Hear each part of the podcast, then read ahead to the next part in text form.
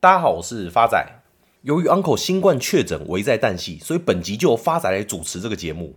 发仔，我只不过去一个厕所，你在乱录什么东西啊？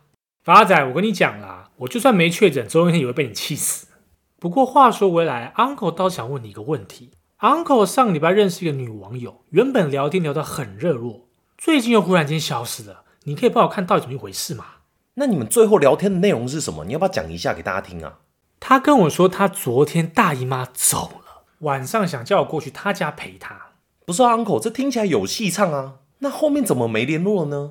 所以 Uncle，你后来怎么回他？我跟他讲，就算我跟你再熟，毕竟我连你家人都不认识，突然间叫我去守灵。心里面总感觉毛毛的，不是 Uncle 快哭了。人家指的大姨妈是每个月来的那个大姨妈，不是真的亲人的大姨妈。你怎么会觉得是他大姨妈往生了呢？啊，我就直男呗。哎，我只能讲，Uncle 误会别人的意思，错失这个机会，真的活该啊！就好像现在投资人的心态一样，股市跌到这里都以为没救了，殊不知才是转机的开始。发展会说，目前投资人的心态觉得股市没救了，是有原因的。像目前通膨与升息的夹击之下，台湾人的消费信心大受冲击。上周由中央大学公布的十月份消费者信心指数已经跌到了六十一点二二，创下十三年以来最低的纪录。而消费者信心指数的六项指标，仅物价水准这项指标是上升的，其他像购买耐久财、国内经济景气、家庭经济状况、就业机会以及投资股市时机等五项指标全部都是下降。其中，投资股市时机这项指标已经创下了历史以来的新低。从这项指标就可以知道，目前投资人的悲观程度真的是有史以来最夸张的。而投资人很大一部分对股市没有信心，就是因为我们的护国神山台积电股价的表现。从今年一月最高点六百多块，到现在四百块不到，股价修正将近快四成。难道台积电真的不行了？台股没救了吗？根据财经杂志报道。业界传出消息，从十一月开始，台积电将租下六架包机，将在台受训的员工全部送到美国亚利桑那厂。业内人士观察，亚利桑那厂的厂房现在在加紧赶工，机台接着马上就要进驻，目标是年底前试产，后年量产。台积电亚利桑那厂的上线是现在台积电将面对最重大的转变，因为这是台积电先进制程和美国新科技发展更深度的合作，像航太用的晶片就是其中之一。现在台积电的生产线上，低轨卫星等航太用的晶片越来越多，晶片越做越大。以前一片十二寸晶圆会被制造成上千上万颗 IC，但现在生产线上甚至出现整片晶圆上只有一颗超大型的 IC。像这种 IC，基本上就是为了航太以及资料中心设计的。也因为此，未来亚利桑那厂的成本一定会比台湾高。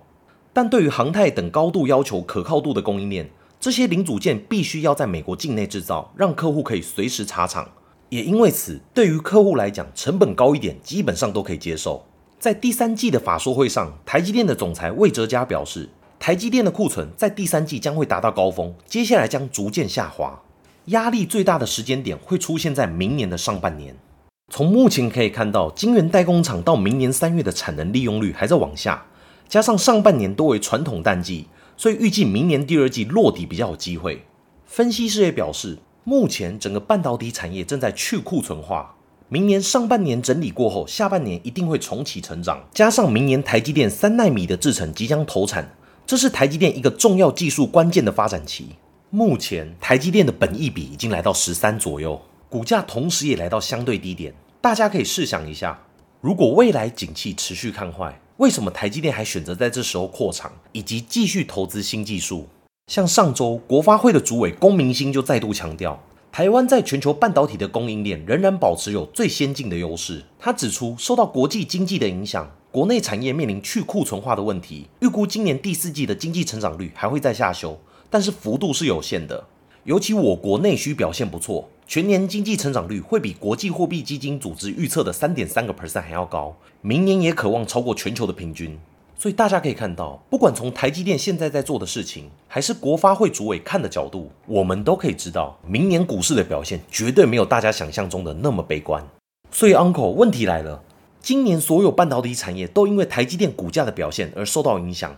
假如明年景气如同台积电以及国发会主委预测的真的反转了，那我们现在有什么可以值得关注的标的吗？答案是有的 Uncle 认为，目前整个台湾半导体产业之中，严重被低估的正是印刷电路板产业，也是大家熟知的载板。很多听众朋友一定对载板这个名词非常的陌生。Uncle 再次打一个比方，IC 之于载板，正如同铅笔之于铅笔盒一样，总要有个容器去装你的东西。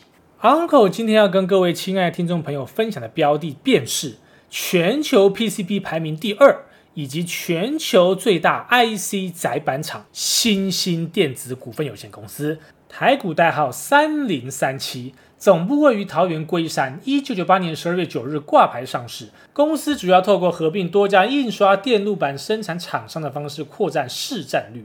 二零一九年合并全茂后，跃升为全球印刷电路板大厂之一。营业项目跟产品结构分别是：IC 基板占六十八个 percent，HDI 板占十九个 percent，PCB 占十个 percent，软板占三个 percent。Uncle 看好新兴的因素有三：第一个，财务面，新兴九月营收高达一百三十五点四三亿元，年增率达四十三点二三个 percent，再度创下历史新高的纪录。第三季营收为三百七十四点五四亿元，也创历史新高。前三季营收一千零三七点九九亿元，年增一点七二倍，每股纯益十五点零九元。前三季已赚逾一个股本。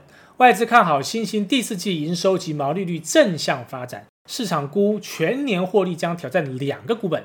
虽然市场景气和复苏的时间点各方看法不同，不过董事长表示，今年股利发放可望优于去年。新兴去年盈余配发率为三十七点八六个 percent，未来原则上希望以年度税后存益的五十个 percent 为发放基础。预估二零二五年和二零二六年后会越容易实施。第二个 Uncle 看好的因素是基本面。美系外资法人最新出炉研究报告显示，受惠于高阶 PC、伺服器、自驾车等应用题材的加温加持之下，预估今年 IBF 市场需求缺口仍达十七个 percent，二零二三年至二零二五年最多仍有十四个 percent 至二十个 percent 缺口无法获得满足，因此持续看好后市 ABF 价格仍将由市场卖方继续主导。美系外资也表示，预估新兴二零二零年至二零二三年营收年复合成长率将增温至二十二个 percent，获利复合成长率预估更将高达七十五个 percent。美系外资认为，新兴已完成 IBF 载板产品调整，随着更多高阶新专案开始带来贡献，高速运算和网通客户需求仍非常健康。预期新兴第四季 IBF 载板营收季增率将自零到六个 percent 提升至约十个 percent，使整体毛利率将季增一个百分点，优于市场共识。整体而言，美系外资认为 HPC、AI、五 G 晶片所需的 ABF 载板层数面积增加，带来强劲的含量成长契机。五 G 毫米波智慧手机对天线封装 BT 载板的含量成长亦备受关注。可能是目前智慧手机系统单晶片的六倍以上。有鉴于 ABF 载板供需展望的变化，BT 载板含量成长潜力和新兴技术的配合。美系外资认为，新兴处于可利用类载板、软硬结合板等契机的有利位置，维持加码的平等目标价三百元不变。日系外资先前所出具分析报告认为，ABF 载板市场近三年供给持续吃紧市况，目前仍处于结构性短缺早期阶段。研判晶圆代工制程演进与先进封装制程应用增加。将成为驱动未来三年全球 IBF 载板市场需求成长主要的动能。展望后市前景，新兴董事长先前曾经表示，社会 AI、五 G、车用等终端市场需求持续增加的带动下，今年 IC 载板供给量能仍持续吃紧。供给缺口预估约二十个 percent 左右，预期 ABF 载板供给需待到二零二六年才会明显见到舒缓。值得一提的是，苹果 iPhone 十四产量预估今年十月或十一月初将达到高峰。外资出具最新研究报告，现在的订单拉动速度符合正常的季节性，看好 PCB 出货持续乐观。外资也表示，由于新款 iPhone 机型的需求保持强劲，尽管升级幅度较小。但仍然看好新兴的 iPhone HDI PCB 产品需求前景，而且苹果将在未来几个月推出的新 M2 晶片 MacBook Pro，可望带动新兴的 ABF 需求。外资强调，整体而言，长期看好新兴的 ABF 需求，因为在供不应求的非英特尔 ABF 市场中产能占比最高，并在英特尔 ABF 市场的产能也在增加，因此维持对新兴的买入评级，并给予目标价两百六十元不变。第三个 Uncle 看好欣兴的因素是技术面，目前欣兴正位于波浪理论未接的反弹坡之中。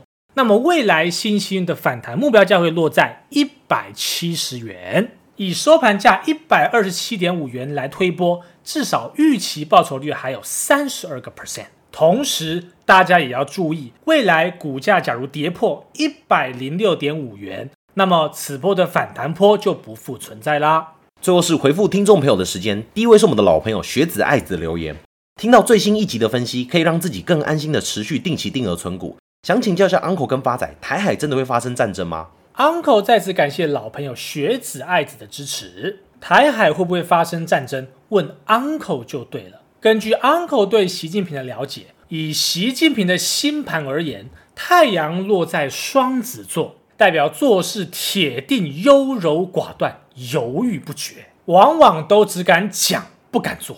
所以根本就无需担心这件事情会发生。下一位是我们老朋友庄妹子的留言，Uncle 好，发财好。最近大摩看空 PA 股，想问一下二四五五全新未来走势，第四季有机会落底吗？已经爆股躺很久了，有反弹价做参考吗？亲爱的老朋友庄妹子同学你好，经过 Uncle 精算之后，全新第四季绝对有机会落底。而未来全新落底后的反弹目标价会落在七十点八元，给您做一个参考。下一位也是我们的老朋友 Mary is she 的留言，身为大盘仔，左侧交易接到心如止水，目前绩效负十八个 percent，大家一起加油好吗？亲爱的老朋友 Mary is she 同学你好，目前台股的位阶已经正式落底。请您不需要太过悲观，就如同台积电的预期，最坏是明年第一季。那么股票市场永远领先基本面六个月，因此以目前台股的位阶，无需看空。最后一位是我们新朋友陈雅玲的来信，Uncle 发财好，听你们对话充满活力，请问 Uncle 可以帮忙分析高尔夫类股明安这支股票吗？亲爱的新朋友陈雅玲同学，您好。虽然 Uncle 不打高尔夫，也不太懂高尔夫的产业，但是 Uncle 就技术面来分析明安这档股票。以波浪理论来看，日线已经明显五波正式走完，而且上方缺口也已经弥补，那么股价未来即将随时反转向下。因此，以 Uncle 的角度来看，并不看好民安未来的走势。Uncle 在此做一个总结：台积电选择在此时增加资本支出，绝对不是看坏台股未来的走势，而是看到明年景气复苏的机会。而目前股票投资指标创下历史新低，代表散户目前非常看坏未来的股票市场，所以。你要当台积电还是当散户呢？谢谢大家，我是 Uncle Wave，我是发仔，我们下次见。